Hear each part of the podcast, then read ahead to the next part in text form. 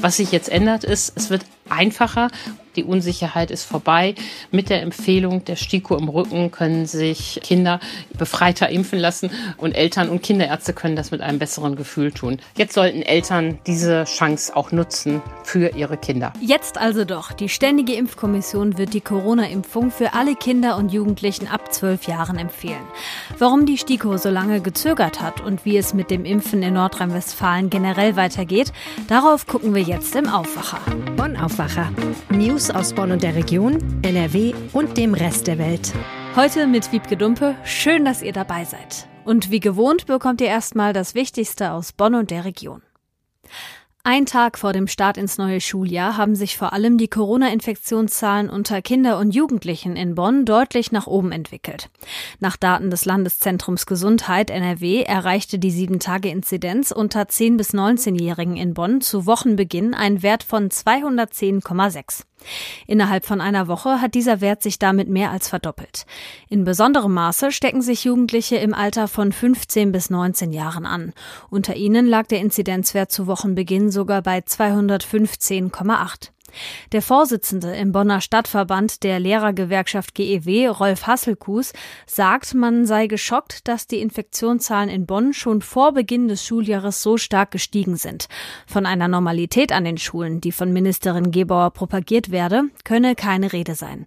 Immerhin gehe Hasselkus von einer hohen Impfquote unter Lehrerinnen und Lehrern aus. Hoch ist in diesem Zusammenhang auch die Impfbereitschaft unter Jugendlichen. Ein Zehntel der Kinder und Jugendlichen in Bonn ist laut der Kassenärztlichen Vereinigung vollständig geimpft, Tendenz steigend. Aus den Plänen der Ratskoalition, das Bonner Rheinufer zwischen Rheingasse und Zweiter Fährgasse für den Autoverkehr zu sperren, wird vorerst nichts. Die Stadt Bonn will Anfang kommenden Jahres einen Heizungsraum sanieren, der sich unter der Fahrbahn am Koblenzer Tor befindet. Grund seien Deckenschäden, heißt es von der Stadt. Deshalb muss die Adenauer Allee, also DB9, für sechs Monate in Richtung Süden gesperrt werden. Der Verkehr muss deshalb über die Straßen am Rheinufer umgeleitet werden. Wegen der Sanierung muss auch die Tordurchfahrt durch das Gebäude der Universität Bonn gesperrt werden. Die Arbeiten sollen voraussichtlich von Januar bis Juni gehen. Der Sanierungsbedarf sei seit längerem bekannt. Die Arbeiten konnten aber bislang wegen anderer Pläne der Universität nicht begonnen werden. Schon seit einiger Zeit werde das Bauwerk von Statikern engmaschig kontrolliert, auch Hilfsstützen wurden schon errichtet. Das Rheinufer selbst sollte nach Plänen der Ratsmehrheit aus Grünen, SPD, Linken und Volt autofrei werden. Das muss jetzt verschoben werden. Der Bonner Barbesitzer Seydou Sare wirft der Polizei Rassismus vor. Wie er berichtet, kam es in der Nacht zum 7. August in seiner Beiler Kaffeebar an der Heerstraße zu einer Auseinandersetzung mit einem Mann. Dieser zerschlug eine Flasche und bedrohte Sare und seine Gäste. Der Bonner Wirt überwältigte den Angreifer und hielt ihn fest, bis die Polizei eintraf. Mindestens ein Beamter habe dann aber nicht den Angreifer, sondern den Wirt von hinten gepackt, gewürgt und für zwei bis drei Minuten mit dem Arm auf seinem Hals zu Boden gedrückt. Die Polizisten hielten den Wirt für den Angreifer, obwohl auch Gäste die Beamten schnell auf den Irrtum aufmerksam machten. Mehrere Gäste bestätigten die Schilderungen, auch nachdem die Polizisten von Sarah abgelassen hatten und den eigentlichen Angreifer festnahmen, sei die Art der Ansprache an ihn nicht freundlicher geworden. Ihm sei sogar mit einer Anzeige wegen Körperverletzung gedroht worden. Der aus Burkina Faso stammende Wirt kann sich das Vorgehen der Polizisten nur damit erklären, dass er schwarz ist. Für die Polizei sei die Situation zunächst unübersichtlich gewesen, sagt Polizeisprecher Robert Scholten. Anhaltspunkte für ein disziplinärwürdiges Verhalten der Beamten seien nach jetzigem Stand aber nicht erkennbar. Mittlerweile ist die Polizei auch davon überzeugt, dass Sare nur seine Gäste schützen wollte. Nach den Angaben des Barbesitzers und der Zeugen hat die Polizei den Vorgang jetzt der Staatsanwaltschaft zur Prüfung vorgelegt. Dabei werde es auch um mögliches Fehlverhalten von beteiligten Beamten gehen. Die Voreifelbahn S23 von Bonn nach Rheinbach soll ab dem 30. August wieder fahren. Das hat die Deutsche Bahn angekündigt. Nach der Flutkatastrophe musste die Bahn zunächst das Gleisbett von angeschwemmtem Unrat befreien. Zudem musste auf dem gesamten Streckenabschnitt der Schotter gestopft werden, um den Untergrund so zu verdichten, dass Züge wieder über die Gleise fahren können. Die Bahn hat außerdem Signale repariert oder ersetzt. Bis Ende des Jahres soll auch eine Teilstrecke der Ahrtalbahn wieder befahrbar sein, und zwar zwischen Remagen und Walporzheim. Komplizierter ist es mit dem anschließenden Stück bis Ahrbrück. Dort seien laut Bahn umfangreiche Erneuerungsarbeiten erforderlich. Für konkrete Prognosen, wann dort wieder Züge fahren, braucht es weitere Bestandsaufnahmen. Auch zwischen Rheinbach und Euskirchen wird noch länger kein Zugverkehr möglich sein. Jetzt verlassen wir Bonn und die Region und schauen auf unser erstes Topthema. Bist du geimpft? Das ist so die Frage, mit der im Moment gefühlt fast jedes Gespräch losgeht. Und bald könnte es auch das Top-Thema auf den Schulhöfen in Nordrhein-Westfalen sein. Denn die Ständige Impfkommission wird jetzt doch offiziell empfehlen, dass sich alle ab 12 impfen lassen können. Und zwar mit den mRNA-Impfstoffen von BioNTech oder Moderna. Die sind nämlich ab 12 zugelassen. Warum sie das jetzt gemacht hat, die STIKO, und wie es mit dem Impfen generell so weitergeht, darauf gucken wir jetzt mit Antje Höning. Sie ist bei der Rheinischen Post die Impfexpertin Expertin und jetzt zu Gast im Aufwacher. Hallo Antje. Hallo Wiebke. Bisher galt die Impfempfehlung ja nur für Kinder mit Vorerkrankungen. Wie kommt es jetzt dazu, dass die STIKO die Empfehlung doch geändert hat? Der Impfstoff ist für Kinder ab zwölf Jahren ja schon in der EU seit einigen Wochen zugelassen. Und die STIKO hatte zunächst Bedenken, eine generelle Impfempfehlung auszusprechen. Sie hat darauf verwiesen, dass sie nicht genug Daten und Studien hätte, um Risiken und Nutzen einer Impfung abwägen zu können. Sie hat gesagt, Kinder haben bisher für das Infektionsgeschehen nicht eine solche Rolle gespielt, sodass man das überhaupt ähm, erörtern musste. Nun sagt sie, hätte sie andere Daten. Sie verweist da insbesondere auf die Erfahrung in den USA, wo ja schon Millionen Kinder geimpft worden sind, ohne dass es da zu auffälligen Problemen gekommen ist und sagt jetzt also nach wochenlanger Prüfung der Daten empfehle auch sie die Impfung für alle Kinder ab zwölf Jahren. Der Nutzen einer Impfung sei so groß und die möglichen Nebenwirkungen so gering, dass diese Nutzen-Risiko-Abwägung da jetzt für sie auch klar ist. In der Debatte war ja dann noch immer diese, ähm, ich sag mal, Kosten-Nutzen-Rechnung, vor allem mit Blick auf äh, mögliche schwere Nebenwirkungen, weil man ja gesagt hat, Kinder werden nicht so schwer getroffen, zum Beispiel so eine Herzmuskelentzündung, ein Risiko, äh, das man gesunden Kindern eigentlich gar nicht ähm, zumuten wollte. Was sagst du dazu? Geht die Rechnung mit Delta und generell überhaupt noch auf? Ja, die Delta-Variante ist ja viel ansteckender als die Alpha-Variante, die ja schon viel ansteckender war als die Urform des Virus, die uns da einst erreicht hat. Und damit ist die Verbreitung viel größer. In den letzten äh, Wochen gab es ja viele Debatten über die Probleme der Herzmuskelentzündung. Tatsächlich ist es ja in seltenen Fällen zu Nebenwirkungen bekommen, vor allen Dingen bei jungen Männern, dass es dort Herzmuskelentzündungen gab. Aber wie gesagt, kleine äh, Fallzahl. Und hierzu sagt die STIKO zwei Sachen. Zum einen sagt sie, ähm, wenn diese Fälle aufgetreten sind, mussten die Betroffenen zwar ins Krankenhaus, aber da konnte das gut behandelt werden. Und dann kam der interessante Satz, auch bei Covid-Erkrankungen selbst kann es zu solchen Herzkrankheiten kommen. Das heißt, sie sagt zwar, äh, diese hm, Herzmuskelentzündungen stehen im Zusammenhang mit äh, der Impfung, aber äh, die können eben auch durch die Krankheit selbst kommen.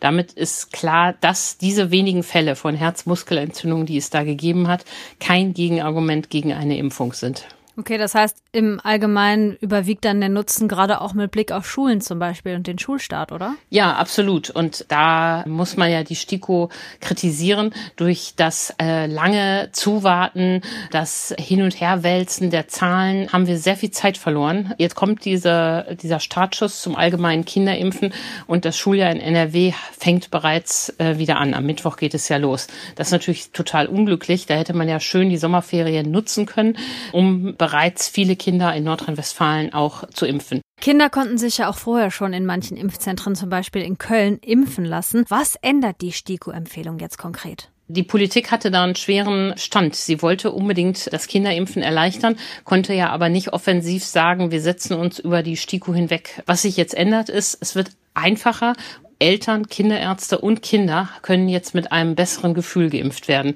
Die Unsicherheit ist vorbei.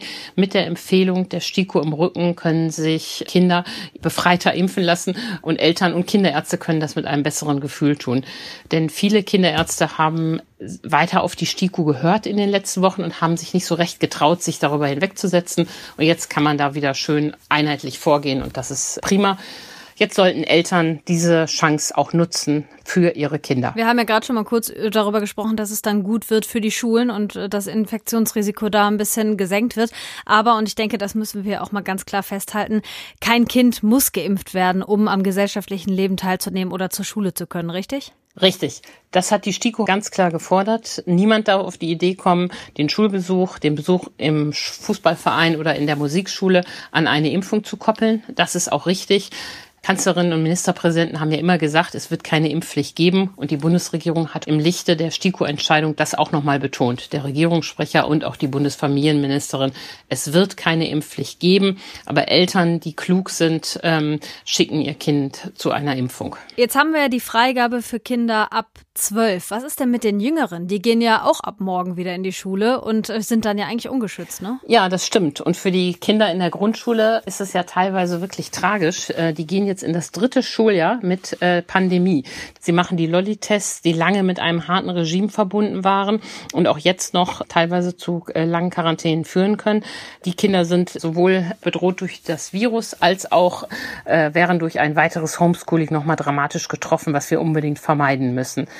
Wie geht es da weiter? Ähm, BioNTech hat bereits eine Studie in Arbeit, äh, die auch den Impfstoff und die Sicherheit äh, an Kindern untersucht, die jünger sind als zwölf. Ugo Sahin, der Gründer und Chef hat in einem früheren Spiegel-Interview mal gesagt, dass man im Herbst mit Ergebnissen rechnet. Und auf die sind wir gespannt, wie die äh, aussehen. Und dann kann man nur hoffen, dass die STIKO dann nicht wieder sich so pelzt und äh, lange wartet, bis sie diesen Impfstoff auch empfiehlt. Wenn äh, die Zulassungsstudien klare Sicherheiten geben und auch in anderen Ländern das eingesetzt wird, sollte Deutschland da nicht immer der Letzte sein, der auch seinen Kindern diese Chance ermöglicht. Heute am Dienstag will NRW-Gesundheitsminister Laumann ja auch darüber sprechen, wie es mit den Impfungen in Nordrhein-Westfalen weitergehen soll. Ist da schon klar, was da inhaltlich der Schwerpunkt sein wird? Ja, er wird sich auch zur Corona-Schutzverordnung äh, näher äußern. Die muss ja angepasst werden. Wir sind alle gespannt, ob er auch schon sagt, ähm, dass die Abkoppelung von den Inzidenzen fallen wird. Die Zahlen sagen ja angesichts des Impffortschritts immer weniger aus. Interessant wird auch noch sein, was mit den Auffrischimpfungen passiert. Wir erinnern uns, als die Impfkampagne losgegangen ist, wurden ja zuerst die über 80-Jährigen geimpft und die sollen ja nun perspektivisch eine dritte Impfung erhalten. Auch da müssen die Regeln angepasst werden. Möglicherweise sagt er auch was dazu. Wer kommt alles dran? Nur Pflegeheime und über 80-Jährige oder auch andere. Was ist mit den Kreuzgeimpften? Auch da gibt es ja noch unterschiedliche Aussagen durch die Wissenschaft, wer eigentlich welchen Impfschutz schon bereits äh, verloren hat. Sind das nur die mit einem ohnehin schwachen Immunsystem oder wird das zum generellen Thema werden? voraussichtlich ist das so, dass wir im nächsten Jahr alle da eine dritte Impfung brauchen. Aber ähm, mal gucken, wie die Wissenschaft sich da einigt und ähm, wie die Politik das konkret umsetzt. Okay, da sind dann noch einige Fragen zu klären. Danke, Antje, für den ausführlichen Blick aufs Thema Impfen. Ja, sehr gerne. Die medizinischen Geräte auf der Intensivstation mussten mit Akkus betrieben werden. Hunderte Patientinnen und Patienten wurden verlegt, weil der Strom weg war. Operationen und Termine mussten abgesagt werden. Es ging einfach nichts mehr. Das war das Bild im Krankenhaus in Leverkusen nach dem Hochwasser vor gut einem Monat. Und das ist nur ein Beispiel. Jetzt kommt noch dazu, Offenbar versuchen Konkurrenten, die Lage der Kliniken auszunutzen. Wirtschaftsredakteur Florian Rinke hat die Details. Hallo Florian. Hallo. Zur Einordnung, über welches Ausmaß sprechen wir denn bei den Schäden an den betroffenen Krankenhäusern? Ja, ganz stark betroffen in NRW sind zwei Kliniken, einmal das Klinikum Leverkusen und die Klinik in Eschweiler. Also in Leverkusen reden wir von einer Summe von ungefähr 40 Millionen Euro, die da an Schaden entstanden ist. Und da ist jetzt schon klar, dass die Versicherungen davon nur einen Teil abdecken werden, sodass die Klinik wahrscheinlich so 25 Millionen Euro im Moment noch nicht abgedeckt hat und da natürlich darauf hofft, dass es da Landesmittel gibt. Und in Eschweiler ist es sogar noch schlimmer, was das Ausmaß der Schäden angeht. Da spricht der Klinikleiter uns gegenüber von 52 Millionen Euro allein an Sachschäden plus die ganzen Schäden, die entstehen, weil das Klinikum natürlich im Moment nicht im normalen Betrieb arbeiten kann und deswegen Tag für Tag neue Verluste auflaufen im zweistelligen Millionenbereich insgesamt. Du hast gesagt, allein in Leverkusen geht es um 25 Millionen Euro, die dann noch fehlen. Also braucht es wirklich Hilfe vom Land, oder? Ja, es gibt ja diese Pläne, diesen 30 Milliarden Fonds zur Fluthilfe von Land und Bund, der da gerade in, in, der Diskussion ist und, und verhandelt wird. Und natürlich hoffen die Kliniken, ähm, dass sie da auch einen Teil von abbekommen. Aber darüber hinaus gibt es natürlich noch andere Möglichkeiten, wie Kliniken Geld sparen können, also zum Beispiel beim Thema Personal. Ähm, Personal, was heißt das genau? Nach unseren Informationen gibt's halt äh, die Überlegung, ob man die Mitarbeiter in Kurzarbeit schickt. Also das wird zumindest diskutiert, weil natürlich jetzt die Kliniken beide, also sowohl in Eschweiler als auch in Leverkusen, aber auch natürlich an anderen Orten, im Moment noch nicht im Normalbetrieb funktionieren und dadurch äh, im Moment sozusagen manche Tätigkeiten nicht ausgeführt werden können und damit läge ja eine Situation vor, in der man Personal in Kurzarbeit schicken kann. Warum ist denn Kurzarbeit dann überhaupt eine Option, wenn es vielleicht genug Unterstützung vom Land geben könnte? Also wir haben gerade darüber gesprochen, Leverkusen hat 40 Millionen Euro Schaden.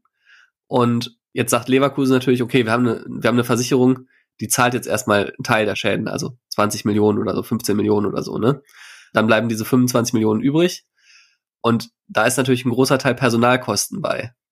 So, und jetzt sagt das Land, also bevor ihr Steuergelder kriegt von uns aus diesem Hilfsfonds, müsst ihr erstmal gucken, dass ihr diese Kosten irgendwo anders euch wiederholt. Ne? Also entweder von der Versicherung oder von der Agentur für Arbeit, die ja das Kurzarbeitergeld zahlt. Das ist ja wie eine Versicherungsleistung. Das ist ja Geld, das wird ja nicht aus dem Steuertopf genommen, sondern das wird von der Bundesagentur für Arbeit bezahlt. Okay, inwiefern könnte Kurzarbeit dann vor Ort klappen? Also du sagtest ja, die Kliniken laufen noch nicht im Normalbetrieb und grundsätzlich wäre mein erster Gedanke dann sowas wie, naja, die Stationen brauchen ja jeweils genug Pflegekräfte und auch Ärztinnen und Ärzte, oder? Genau, es sind halt bestimmte Stationen, die sind wieder geöffnet, aber der ganz große, also in Eschweiler beispielsweise, der ganz große Betrieb mit den stationären Betten und sowas, der ist noch nicht wieder aufgenommen. Und auch in Leverkusen sind ganz äh, große Teile des Krankenhauses noch nicht wieder in Betrieb. Das heißt, das Personal, was da normalerweise eingesetzt wird, das hat im Moment sozusagen weniger Arbeit als sonst. Lass uns nochmal auf einen anderen Punkt gucken. Ich habe es am Anfang schon angesprochen. Konkurrenten, die offenbar versuchen, die Lage der betroffenen Kliniken auszunutzen. Du hast dazu exklusiv recherchiert. Worum geht's da? Genau, das hat mein Kollege Max Plück sogar besser gesagt äh, erfahren, der ja bei uns der Landespolitikchef ist. Und der hatte gehört, dass es in Eschweiler dazu gekommen sein soll, dass da Mitarbeiter gezielt angesprochen wurden von Konkurrenten, die gesagt haben, ja, ne, bei euch gibt's keine Arbeit im Moment, äh, kommt doch zu uns. Und äh, das ist natürlich äh, ziemlich asozial, so eine, so eine Notlage von einem Klinikum auszunutzen. Und äh, entsprechend, ja, kritisch blickt man natürlich auch in Eschweiler da drauf. Inwiefern konntet ihr das denn äh, verifizieren, also bestätigen? Ja, also das, der Klinikleiter hat es auch gegenüber unserer Redaktion bestätigt. Also der hat auch gesagt, ähm, dass eine solche Notsituation ausgenutzt werden soll. Ist natürlich ärgerlich und äh, extrem unsolidarisch.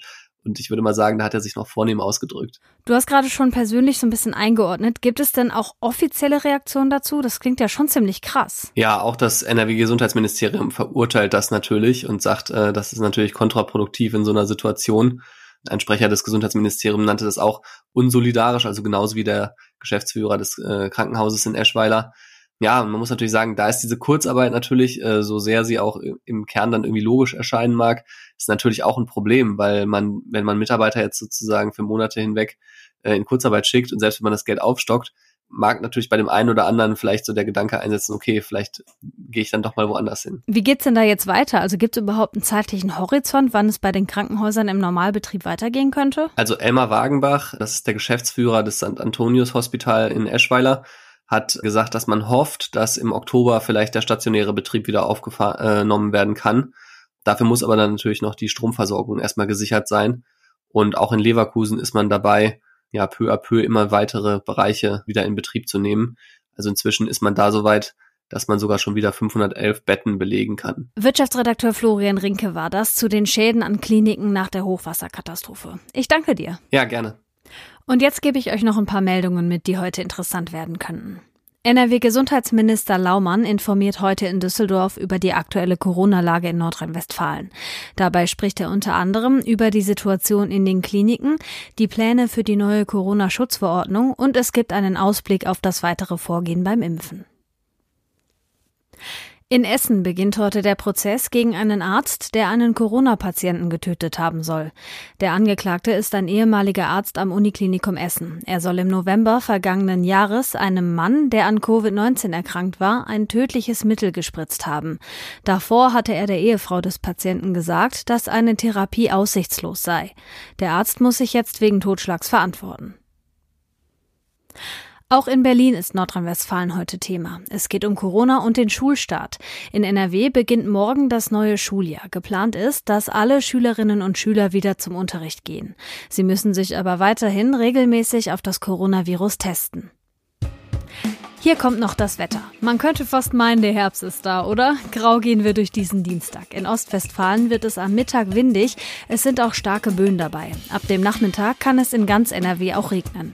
Die Temperaturen erreichen 20 Grad in der Spitze, in der Eifel nur 15 Grad. Morgen dann ein Ticken wärmer, aber immer noch bewölkt. Zwischendurch klart der Himmel auf, aber es kommt auch immer wieder ein Schauer runter. Bis 22 Grad sind drin, in höheren Lagen 17. Das war der Aufwacher am Dienstag. Schön, dass ihr dabei gewesen seid. Und wenn ihr keinen Aufwacher mehr verpassen wollt, dann lasst uns doch ein Abo im Podcatcher eures Vertrauens da. Ich bin Wiebke Dumpe und ich sage Tschüss. Bis bald. Mehr Nachrichten aus Bonn und der Region gibt's jederzeit beim Generalanzeiger. Schaut vorbei auf ga.de.